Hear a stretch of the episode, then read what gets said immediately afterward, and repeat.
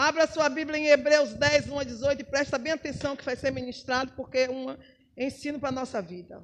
Hebreus 10, do 1 ao 18.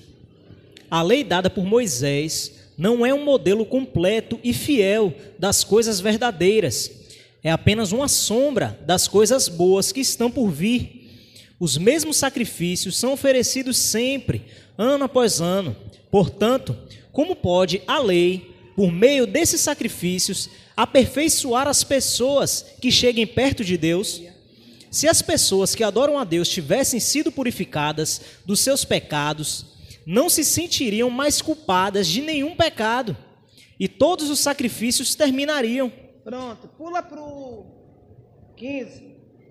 Versículo 15. E o Espírito Santo também nos dá o seu testemunho sobre isso. Primeiro ele diz: Quando esse tempo chegar, diz o Senhor, eu farei com o povo de Israel esta aliança. Porei as minhas leis no, no coração deles e na mente deles a escreverei. Pronto. Aí você vai dizer assim, mamácia. Se Paulo está dizendo que os sacrifícios feitos na época com sangue de animais, para perdão dos pecados, as ofertas por expiações, Paulo está dizendo que não, não resolve de nada, porque se fazia expiação hoje e amanhã tinha que fazer de novo, porque o sangue de animal, porque as nossas ofertas não eram suficientes para nos lavar de todo pecado. Por isso, Jesus Cristo veio como um cordeiro único, vivo, e expiou uma única vez, se ofereceu uma única vez pelos nossos pecados, e esse sacrifício já é suficiente. Pois bem, vamos falar hoje exatamente sobre isso, e o tema é as consequências das interpretações, segundo as nossas conveniências. Cuidado. Paulo, quando afirma isso aqui, ele está dizendo aqui que é verdade que o sacrifício que os sacerdotes no passado faziam, eles precisavam ser repetidos todos os dias, porque não havia sangue algum que pudesse nos lavar do pecado totalmente. E não havia expiação pelo pecado tão suficiente que pudesse nos lavar de uma só vez de tanta culpa. Mas Jesus Cristo veio como sacrifício único, uma única vez, pá, pá, pá, pá, pá, pá, pá, pá, pá. Tudo bem. Só que tem um porém. A gente continua? Hum, e agora? E agora? Só que as pessoas pegam essa, essa conveniência das interpretações e dizem, não, Jesus já morreu pelos meus pecados. E vai levando a vida. E vai levando o barandão, e vão se enrolando, e, e põe na consciência esse trecho que fala que Jesus morreu pelos meus pecados, eu estou salvo, eu estou limpo e ponto final. Tá. Essa palavra seria verdade. Ela é verdadeira? É. Mas na sua vida, na minha vida, ela é verdadeira? Seria. Se o quê? Se não pecasse mais. Só que a gente vive pecando. A gente vive desobediência ao Senhor. A gente vive lutando contra Deus. Um pensamento que você tenha contrário ao que Deus já falou a seu respeito do que você deveria fazer, já constitui para Deus uma rebeldia, uma rebelião.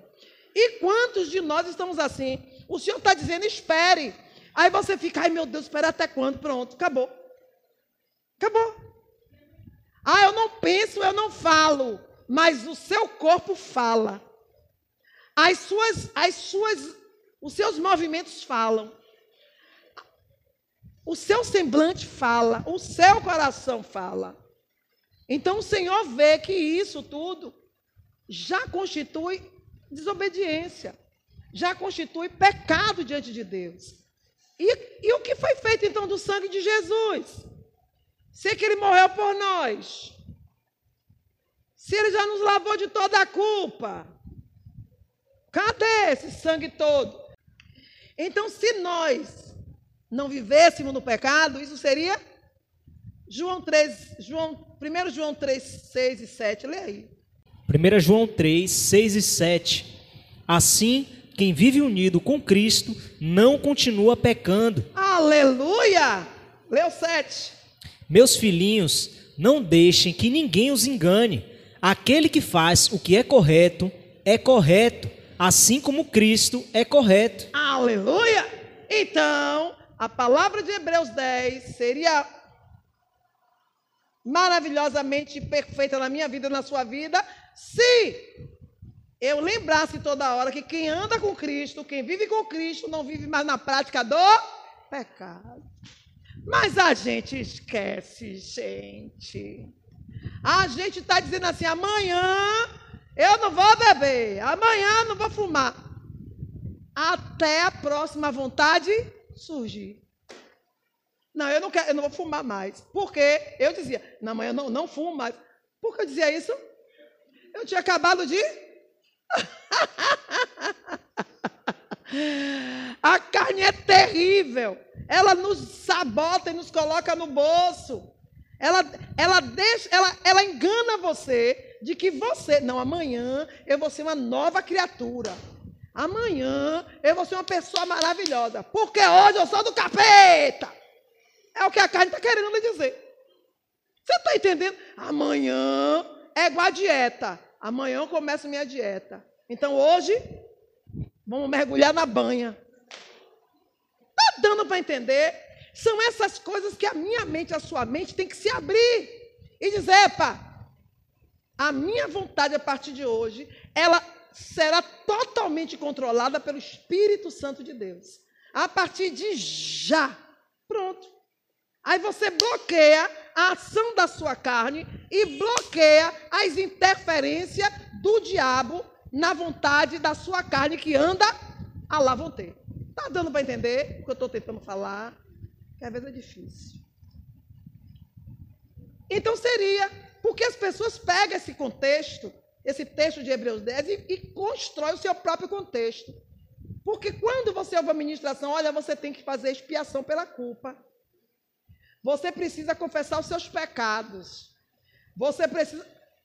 Os que, os que lê Bíblias, os que leem palavras, e escolhe seus versículos de acordo com a conveniência, vai te dar logo esse.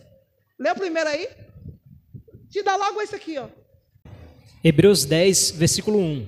A lei dada por Moisés não é um modelo completo e fiel das coisas verdadeiras, é apenas uma sombra das coisas boas que estão por vir. Os mesmos sacrifícios são oferecidos sempre, ano após ano. Portanto, como pode a lei por meio desses sacrifícios, aperfeiçoar as pessoas que cheguem perto de Deus. Aí o que é que eles dizem? Jesus morreu por mim. Estou debaixo da graça. Nesse estou debaixo da graça, irmão, ninguém quer tomar mais vergonha na cara. Ninguém mais quer se esforçar para nada. Só que eu vou hoje confrontar esse versículo na nossa vida. Eu vou confrontar isso aqui hoje.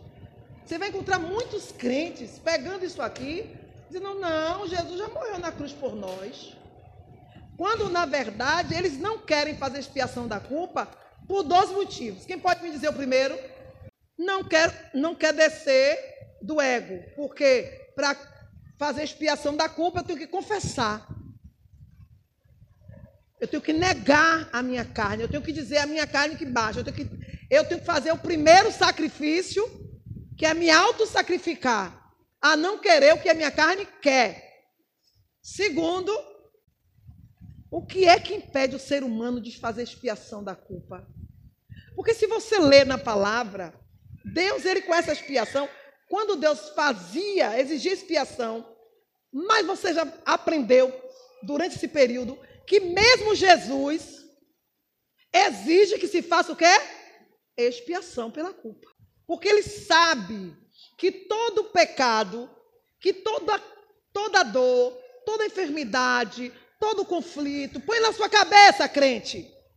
Todo problema, toda celeuma, toda problemática, todo dano, todo prejuízo é causado por um motivo só. É o quê? Pecado. Gente, para de se sabotar. Ai, eu, eu perdi o emprego. Pecado! Ai, eu, eu fiquei doente. Pecado! Ai, o carro espatifou. Pecado! Tudo é pecado. Por quê? Porque você acabou de ler em 1 João, lê de novo, 3, o, o 7, lê o 7 agora, só o 7, 3, 7. Põe na tua cabeça por osmose isso aí. Não esquece nunca. 1 João 3, 7. Meus filhinhos, não deixe que ninguém os engane. Aquele que faz o que é correto, é correto, assim como Cristo é correto. Se você andar conforme a vontade de Cristo, que mal irá? Me conta aí.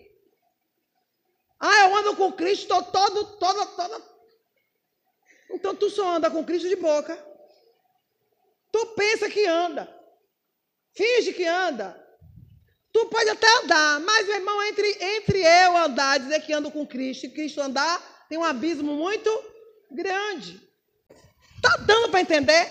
Quando a ficha cai e você diz, não, agora eu quero conserto, então se prepare. Para tudo que você acha que está certo, vai começar a dar errado. Só que errado segundo a sua visão. tá tudo dando errado. Errado para quem? Ah, tá dando errado para mim. Não, tá dando errado para a sua carne, tá dando errado para a sua vontade, tá dando errado para o diabo que tinha um plano, um projeto nesse jeito que você estava levando contra você. Mas agora, o errado que você acha que está dando, tá tudo certo. Tudo certo. Tá dando para entender, irmãos, que é diferente. A gente não pode afirmar o tempo todo que aquela palavra que foi dada se aplica constante na minha vida.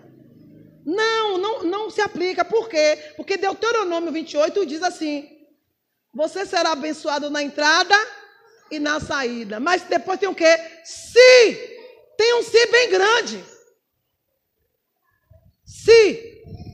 Há uma condicional, igreja.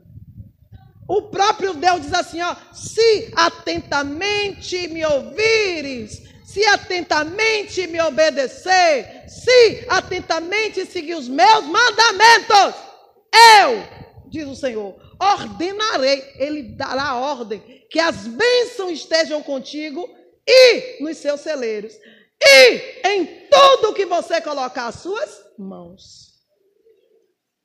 Diz mais, elas correrão atrás de você e não você atrás delas.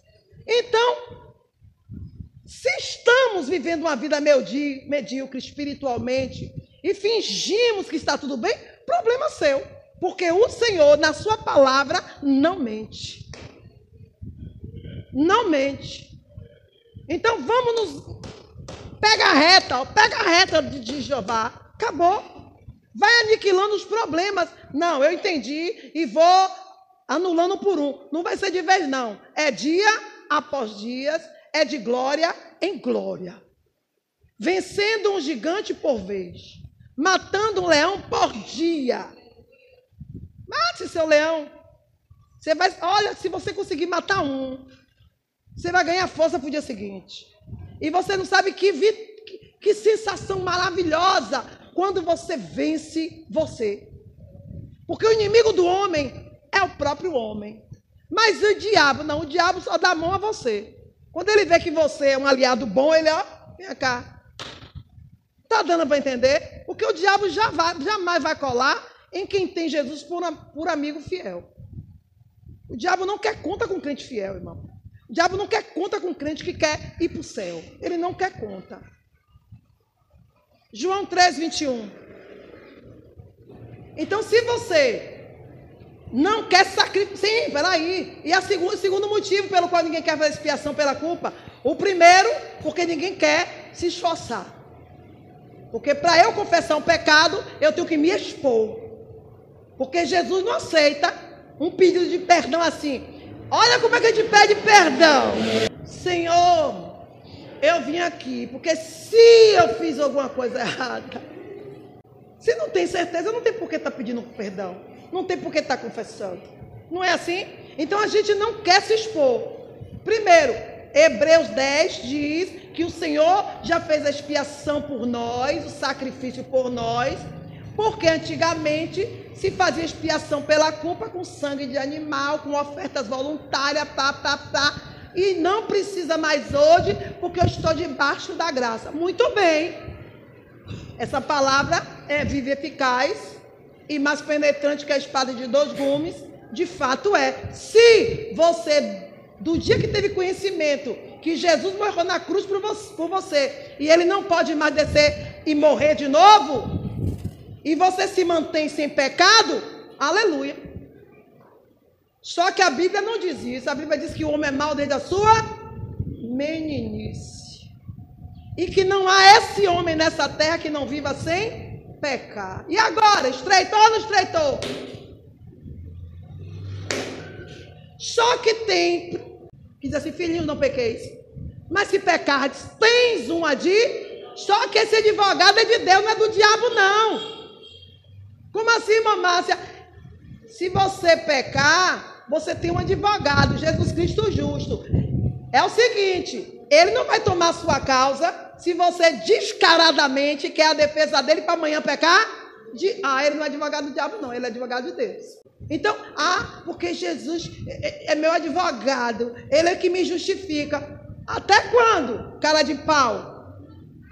Jesus vai ficar te justificando, botando o nome dele na reta por sua casa, para você ficar toda ela descendo para a esquina e dando um beijinho de Satanás. Tá dando para entender?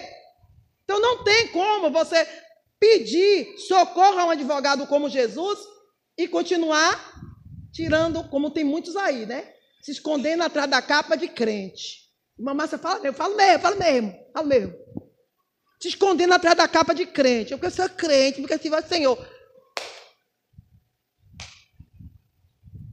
porque eles ficam falando isso, porque perto dele não tem um profeta que revela. Porque se tiver, não vai falar.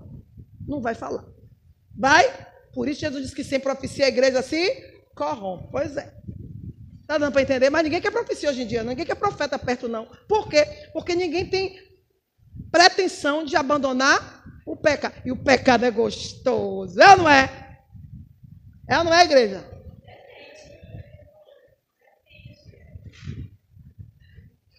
É gostoso. O, o infeliz. Irmão, tudo que é gostoso engorda. Tudo que é bom nessa terra leva para o inferno. Cuidado. Cuidado. Estou te dizendo, vá por mim. O mundo não tem nada para nos oferecer. Nada, nada. Tudo que a gente tem de bom vem do alto. E o que vem do alto não tem gosto ainda. Por quê? Porque não é a nossa carne que recebe, e sim o nosso espírito. Por isso a gente acha sem graça. Tem gente que não. Uma vez eu perguntei a um rapaz: você, você não quer morar no céu, não? Eu não, não me vejo morando no céu. Eu fiz, por quê? Porque deve ser monótono lá. Tu já foi lá? Não, mas eu fico imaginando. Bem assim falou. Aquele anjo, aqueles anjos tocando harpa. harpa. Eu digo, Jesus não liga, não. Não dá nem ouvido. Né? Não sabe nem o que está falando. Imagina aí a, a carne dele dizendo para ele: não muda, não. Continua como está, que tem mais sabor do jeito que está. Porque ir para o céu não tem graça. Como se ele nunca foi? Você está entendendo? Mas tem gente que é assim. Você gosta disso? Não gosto. Aí você pergunta assim: você já comeu? Não. Vai entender um ser humano desse, gente? Aí quando você obriga, sai na mão com você para poder experimentar, né? Aí quando experimenta, é bom. Há um murro, há um cascudo, né? Então tem isso, igreja. João 3,21, lê. João 3,21. Mas os que vivem de acordo com a verdade procuram a luz, a fim de que possa ser visto claramente que as suas ações são feitas de acordo com a vontade de Deus. Pronto. Se a gente permanecesse em Hebreus 10, 1 até o 18, onde oferta e expiação pela culpa não são mais necessárias, porque Jesus morreu por mim. aí o calvinismo estaria certo, porque uma vez salvo, salvo para sempre. Aí eu concordaria com os calvinistas. Por quê? Porque eu não vou mais pecar. Eu não vou precisar mais fazer expiação de nada, porque eu não preciso, porque eu não peco mais. Tá dando para entender? Só que a gente peca, irmão, por tudo. Você olha para uma pessoa, você faz juízo de valores. Alguém pisa no seu pé, você deseja que ele vá para o quinto dos infernos, sorrindo, você manda para o inferno. É ou não é? É, nós somos assim, gente. Hoje a gente amanhece de bem com a vida, todo mundo é maravilhoso. Amanhã, se eu amanhecer retada, ninguém mais presta. Então, olha os altos e baixos que as nossas emoções nos levam. Nossas emoções nos levam a pecar constantemente. Tem gente, irmão, que quando briga em casa, sai chutando todos os lixos que encontra pela rua. É assim ou não é? É. Aí quando pergunta no trabalho o que foi, fulano, quando eu brigo com minha mulher, nada mais presta. Não é assim? Tem gente que diz que é assim. Ah, quando meu marido briga comigo, o dia acaba. Porque ela não tem um Deus como Senhor da sua vida. Porque ele não tem um Deus como Senhor da sua vida. Só tem um ao outro. Tá dando para entender? Então a gente precisa abrir o entendimento sobre isso porque Hebreus 10 é uma conotação maravilhosa e divina, mas para quem tem uma vida reta com Deus. Paulo pode dizer isso? Pode, entre aspas. Paulo disse tudo isso? Diz.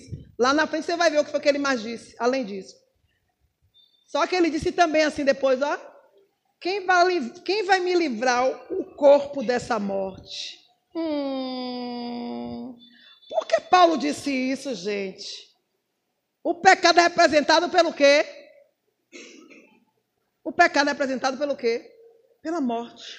Ele estava falando da morte. Miserável homem. Hum.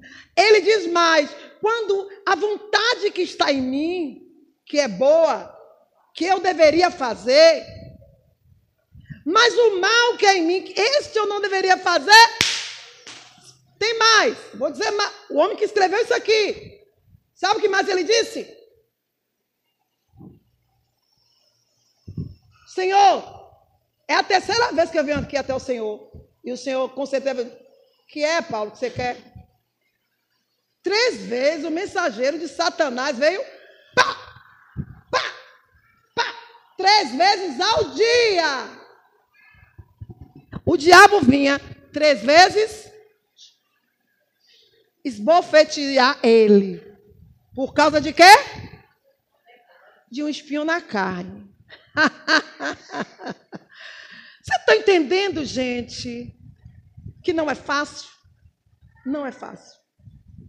Mas Paulo diz assim, ó, lá em 1 Coríntios 7, ele diz assim: Eu gostaria, quando se trata de carne, que todos os homens ficassem assim como eu. E agora? Mas aqui falo eu, não o Senhor. Vai depender da vocação de cada um. Mas ele entendeu que ele precisava mortificar sua carne. E ele volta e diz o quê? Eu subjugo a minha mente e ponho a minha carne à servidão de Cristo.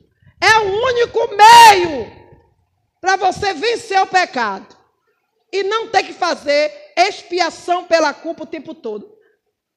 E o segundo motivo que eu quero pular, e o Senhor está me trazendo a lembrança toda hora, é porque para eu expiar o pecado, eu preciso mexer com o meu ego. E segundo,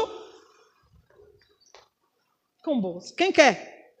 Aí eu uso o quê? O, conte, o pretexto de que Jesus já morreu pelos meus pecados. Na verdade, eu só estou ostentando dos deuses que eu não quero mexer. O ego e a avareza. Porque se você bem entender, o que estava naquela época em julgamento não era o sangue de animal, gente. Não é o sangue. Se o sangue de animal não pode limpar ninguém.